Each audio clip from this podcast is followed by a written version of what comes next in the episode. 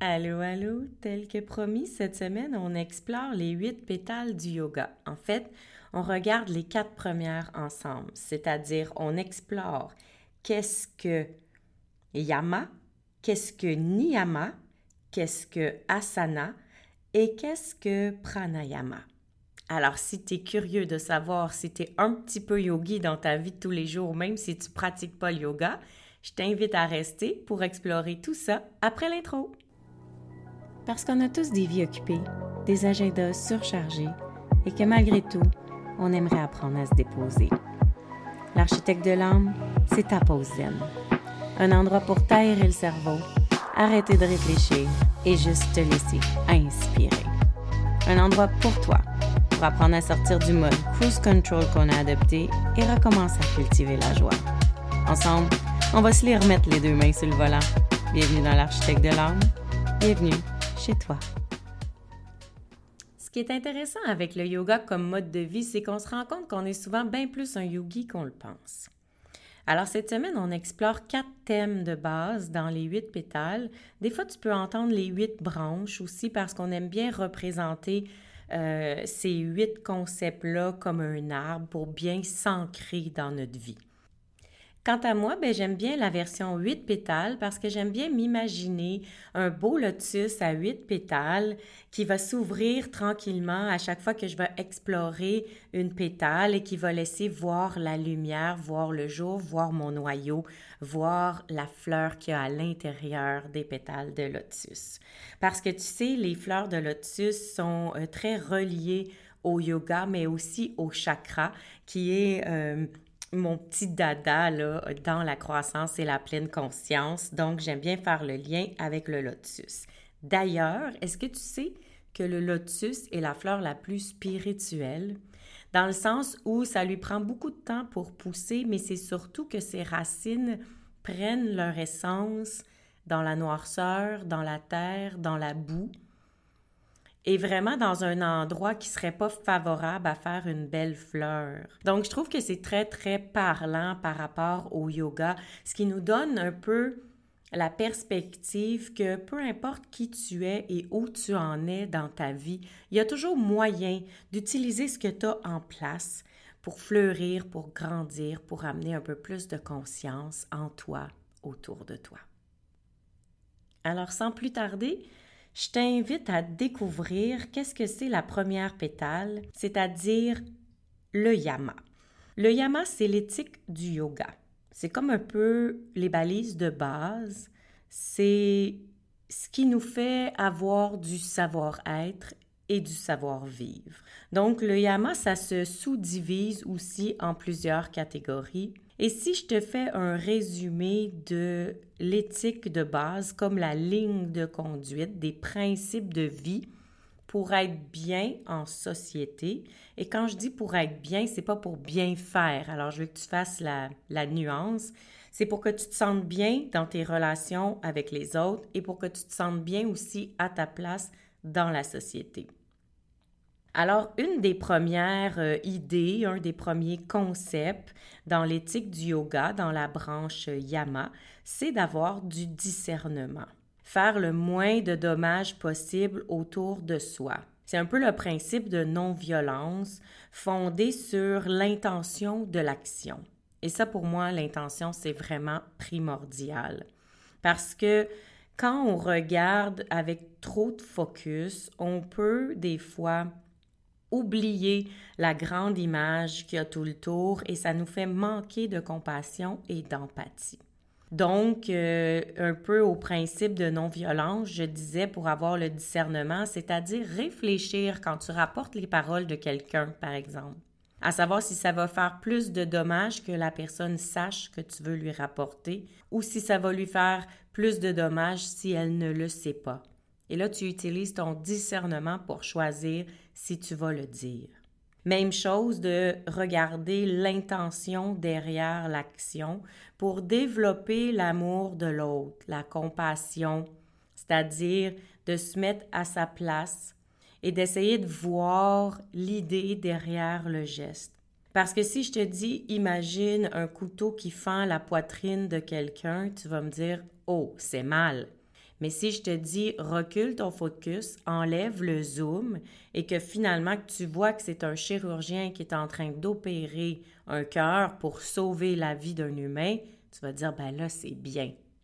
Alors c'est important dans la première branche du discernement, je trouve que c'est la base pour avoir le savoir-vivre parce que c'est là que tu viens sortir du concept bien-mal pour te donner le droit à chacune des situations de voir ce qui en ressort, de comprendre quand le geste a été posé, dans quel état l'autre personne elle était ou toi-même tu étais.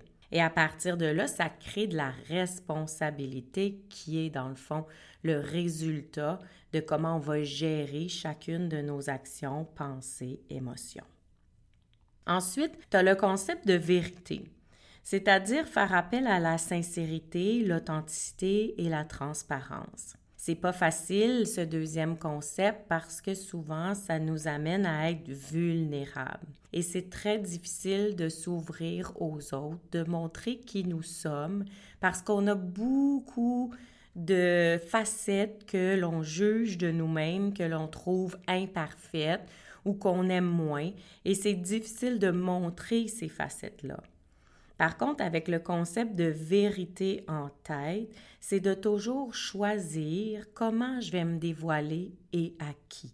Alors, quand on parle d'authenticité, de vulnérabilité, de transparence, tu comprendras qu'il y a aussi du discernement qui vient ici. C'est-à-dire que parfois, un petit mensonge blanc, c'est-à-dire un mensonge qui n'a pas d'impact négatif, peut être OK pour le moment parce que j'ai pas besoin de me dévoiler à tout le monde. On dit que dans la vie, les meilleurs amis, on les compte sur les doigts d'une seule main. Alors ces gens-là, c'est probablement les gens avec qui tu te divulgues, avec qui tu t'ouvres et avec qui tu es euh, de plus en plus authentique et transparent et c'est OK. On n'a pas besoin de l'être avec tout le monde, on n'a pas besoin de l'être avec nos collègues et on n'a pas besoin de tout dévoiler de nous à nos enfants. Alors encore là, le concept de vérité, c'est de savoir quand je fais quelque chose et quand je dis quelque chose, est-ce que je suis présentement dans ma propre vérité? Est-ce que ça répond à mes valeurs, à qui je suis et à là où je veux m'en aller ici, maintenant? Ensuite, il y a le concept de ne pas voler, c'est-à-dire que plus on va être conscient de l'échange énergétique qui se passe avec euh, les choses qu'on prend, les choses qu'on donne, plus on va ouvrir les portes à l'abondance. Et quand on dit ouvrir les portes à l'abondance, c'est pas juste de recevoir de l'argent ou de recevoir pour nous-mêmes. Ça peut être l'abondance d'amitié, l'abondance de partage, l'abondance d'échanges qui sont riches quand je communique avec quelqu'un. C'est abandonner toute forme de désir relié au fait de posséder quelque chose à un tel point de peut-être un petit peu voler. Et voler, c'est juste de dire je prends quelque chose qui ne m'appartient pas. Ça ne veut pas dire que tu vas aller faire un vol dans un dépanneur. Ça veut juste dire que peut-être au bureau, quand il y a un grand pot de crayon à l'effigie du nom de ton travail, tu en prends cinq au lieu d'en prendre un. Ça ne veut pas dire que c'est mal. Ça veut juste dire que le geste démontre que tu ne fais pas confiance que quand tu en auras besoin d'un deuxième, il y en aura encore. Tu t'es approprié tout de suite les cinq crayons dans une idée de te dire ben, je travaille ici, je donne assez d'efforts, je mérite ces crayons-là. Ou j'ai besoin de cinq crayons, ou j'ai peur que quand il y en a un qui va finir, il n'y en aura plus. Tout ça, c'est des énergies contre-abondance, contre-productives. Alors l'univers entend, quand je lui offre un plateau de fruits, cette personne-là prend tout ce qu'il a sur mon plateau. Alors, je lui en offrirai pas trop souvent parce que sinon, ça va déborder.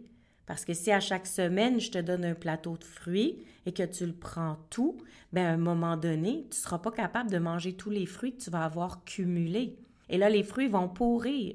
Et là, ça va créer une mauvaise énergie et du gaspillage. Et c'est la même chose avec tout ce qui nous entoure. Donc, s'ouvrir à l'abondance, c'est d'abord être en conscience quand je prends et je donne. Plus je donne de mon temps, plus les autres vont vouloir me donner de leur temps. Plus je donne de l'affection, plus les autres vont être enclins à me donner de l'affection. Alors, c'est toujours dans le mode échange qu'on utilise la notion ne pas voler. Et ne pas voler, c'est aussi ne pas prendre juste parce qu'on te l'offre. Parce que ça aussi, c'est contre-abondance, c'est contre-productif. Parce que si on t'offre quelque chose, mais que tu n'en as pas besoin et que tu le prends, bien, il t'apportera aucun bienfait, aucun bénéfice. Si toi, tu calcules tes calories et qu'aujourd'hui, tu as mangé tout ce que tu avais à manger et qu'en fin de soirée, tu t'en vas quelque part et quelqu'un t'offre un beignet, par gourmandise, tu as envie de le prendre. Qu'est-ce qui se passe? Ton corps cumule trop de sucre, trop de gras. C'est pas bénéfique pour toi. L'image est très simple, facile à comprendre, mais c'est dans tout. Si je t'offre un crayon et que tu n'en as pas besoin, tu es en train de cumuler du matériel non nécessaire. Tout matériel qui se cumule empêche l'abondance de circuler. Ensuite, toujours dans le yama, vient la branche de l'abstinence. En fait, quand on dit abstinence, on ne veut pas dire de tout arrêter et on ne parle pas de sexualité. On parle de modérer, réfléchir à la valeur des choses. Ce principe-là nous demande de faire une réflexion par rapport à tout ce qui est sacré en soi. Éviter les excès, faire preuve de modération, et faire la différence entre désir, caprice, besoin. Parce que plus on se comble dans le matériel par des caprices et des désirs qui sont futiles, plus on bloque l'énergie vitale. Alors quand on parle d'abstinence, on parle juste de faire des pauses momentanément pour voir qu'est-ce qui nous fait du bien. Est-ce que ça m'apporte à plus grand? Est-ce que ça m'élève? Est-ce que ça fait du bien à mon corps physique? Est-ce que ça fait du bien à mon corps mental? Je ne sais pas si c'est partout dans le monde, mais je le sais qu'au Québec, au mois de février, souvent il y a un défi 30 jours, ben c'est 28 parce que le mois de février a 28 jours, de non-consommation d'alcool. Et les gens qui le font, c'est pas des gens qui ne prennent pas d'alcool dans toute leur année et ce ne sont pas non plus des gens qui prennent beaucoup trop d'alcool dans, l'année et qui décident de faire un sevrage. C'est plus le temps d'observer pendant 28 jours les bienfaits de cette non-consommation-là sur le corps. C'est peut-être aussi pour donner un break au foie, c'est peut-être aussi pour observer l'énergie qui en ressort et ça peut être aussi juste une idée de prendre une pause, de faire un petit mini détox et de donner un calme à notre âme, à notre euh, corps pour réfléchir avec des idées plus claires, plus saines. Ça ne veut pas dire de faire abstinence d'alcool toute l'année, ça veut juste dire de faire des choix conscients. Dans la même veine, la dernière euh, idée derrière la branche de Yama, c'est le détachement. On pourrait associer ça au mouvement minimaliste parce que ça se ressemble vraiment beaucoup. Donc, le détachement du matériel pour un peu se détacher de l'avidité, la possession, la convoitise, c'est un principe qui encourage la non-dépendance se détacher du matériel pour se reconnecter sur l'humain, l'être et les échanges avec les autres humains. Tout ça pour apprendre à trouver le bonheur en dehors des choses, en dehors du matériel, en dehors des biens. Te désidentifier de ce que tu possèdes pour retrouver ta réelle identité divine. Parce qu'évidemment, ça ne fait pas de toi quelqu'un de plus intelligent, sensible, connecté ou humain si tu possèdes la Ferrari et 30 entreprises et que tu flashes ça à tout le monde. Alors, il est très clair ce principe-là, je pense. Donc, Yama, ce sont des bases pour refléter en société ce qu'on a envie de refléter à l'intérieur.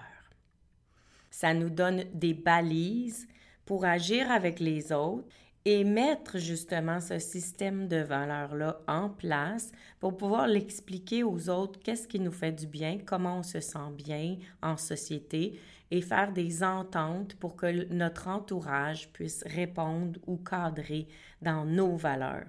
Donc, ça nous aide aussi à faire du ménage de l'entourage.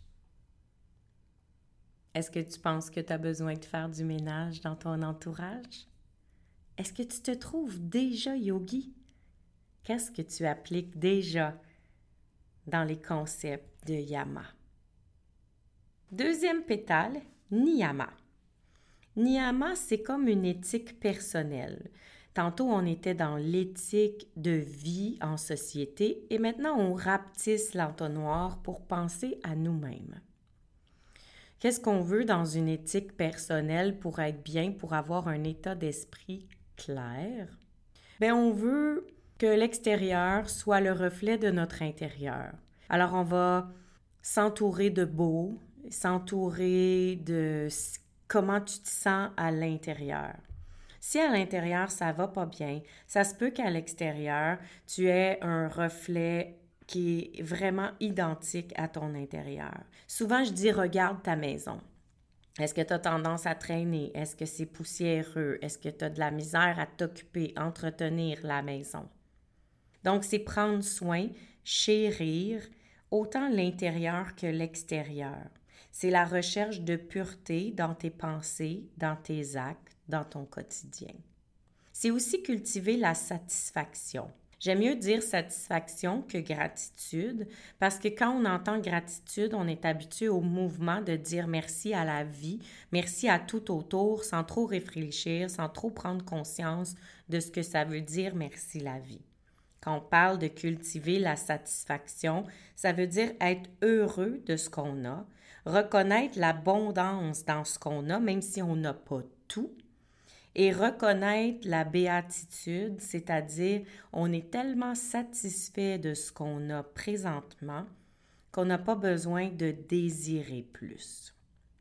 Ensuite, la constance vient s'ajouter à ça parce que quand tu as une bonne routine de vie, ben, plus tu vas la garder, plus tu vas la rendre consciemment constante et plus tu vas cultiver des belles valeurs, plus tu vas cultiver des bonnes habitudes et plus tu vas aligner à l'intérieur de toi la cohérence et ton feu naturel pour avancer dans la joie, la légèreté, le plaisir et le bonheur. Dans le fond, c'est reconnaître le processus comme un bénéfice pas juste attendre d'avoir euh, le, le, bout, la carotte au bout du bâton. C'est plutôt, on dit tout le temps, euh, sois heureux du voyage. Mais ça revient à ça, c'est de reconnaître que quand je fais mes choses, même si j'ai l'impression des fois que je suis en train de créer des habitudes, ben je le sais que je suis en train tranquillement de m'accomplir et puis je peux développer ma propre fierté. Et pour prendre conscience de tout ça, ben on doit être capable de s'observer. Et l'observation, ben c'est sans jugement. Parce que si tu t'observes pour te juger, pour trouver du bien, du mal, des choses que tu fais correct, pas correct, l'observation va être négative. Pour s'observer dans le but de devenir la meilleure version de nous-mêmes, c'est simplement d'observer qu'aujourd'hui, c'est comme ça. La plus belle exemple, c'est que si tu essaies d'avoir une alimentation saine et qu'à une journée, tu vas manger deux Big Mac au McDonald's, c'est pas grave. Tu t'observes.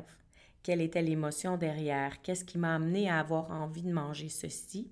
Est-ce que c'était le temps? Est-ce que c'était euh, le fait que j'étais pressée? Est-ce que j'avais une colère? Est-ce que j'avais un besoin de remplir un vide à l'intérieur de moi?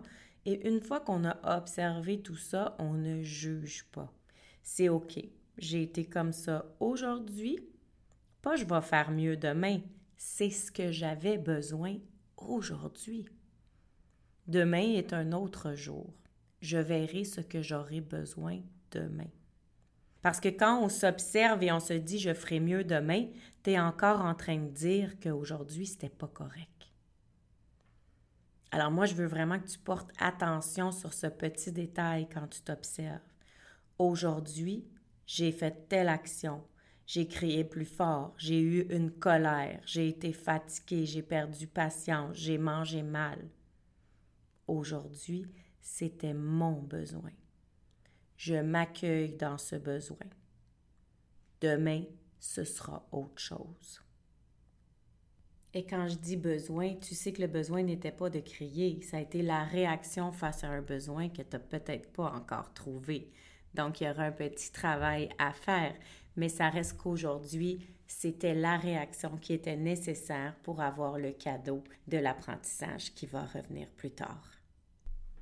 Et le dernier concept dans Niyama, c'est la contribution au tout. C'est-à-dire de savoir, hein, c'est l'essence même du yoga, que nous faisons partie d'un tout et que tout fait partie de nous et que c'est une roue constante. Quand on dit c'est une roue constante, ça veut dire que c'est pas une échelle. Tu veux pas prendre tous les concepts que j'ai nommés et t'en aller vers une direction. Tu veux prendre tous les concepts que j'ai nommés et les expérimenter. Des fois réussir parfaitement, des fois réussir imparfaitement, des fois moins bien réussir et toujours recommencer. La contribution au tout, c'est de savoir que je suis connectée à tout ce qui est vivant et de sortir de ma petite personne pour savoir que tout ce que je fais contribue au bonheur ou au malheur de la Terre. Sortir du petit toit pour connecter au grand toit. Et surtout, comme j'aime bien le dire dans l'architecte de l'âme, dire à ton ego, c'est moi qui conduis mon volant, c'est moi qui conduis mon auto. Toi, tu vas être le passager, ton énergie va m'aider à avancer. Nous allons être des alliés, mais c'est moi qui prends le volant.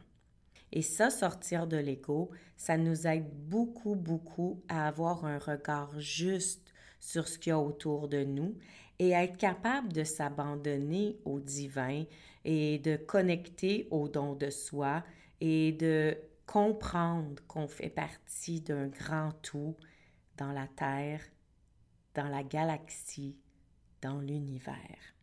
Puis une fois qu'on a compris tout ça, Niyama nous amène juste à s'aligner tranquillement à l'intérieur de nous, nos valeurs internes pour notre propre vie et les valeurs qu'on a créées avec tout ce qu'il y a autour, avec la société, pour sentir de plus en plus de paix à l'intérieur de soi, se donner de l'indulgence et de l'amour de soi et se donner surtout la patience d'intégrer tout ceci avec bonheur. En fait, c'est comme si avec Niyama, tu t'engageais sur un chemin d'une réalisation de toi.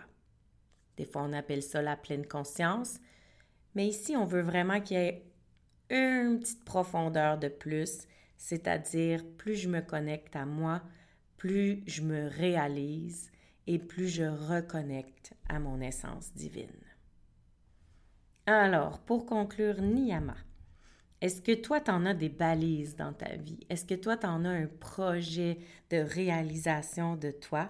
Et qu'est-ce que c'est les petits pas que tu fais pour tranquillement avancer vers un chemin dans la pleine conscience? Et si tu n'en as pas de plan, et si c'est pas clair pour toi, qu'est-ce que tu aurais envie d'appliquer dans ce qu'on vient juste de jaser pour faire un petit pas à la fois. Parce que pour que ça réussisse, il faut choisir une petite chose, mettre son focus sur celle-là jusqu'à temps que ça devienne une habitude naturelle et ensuite on en prend une autre. Parce que si tu veux tout faire en même temps, tu vas être débordé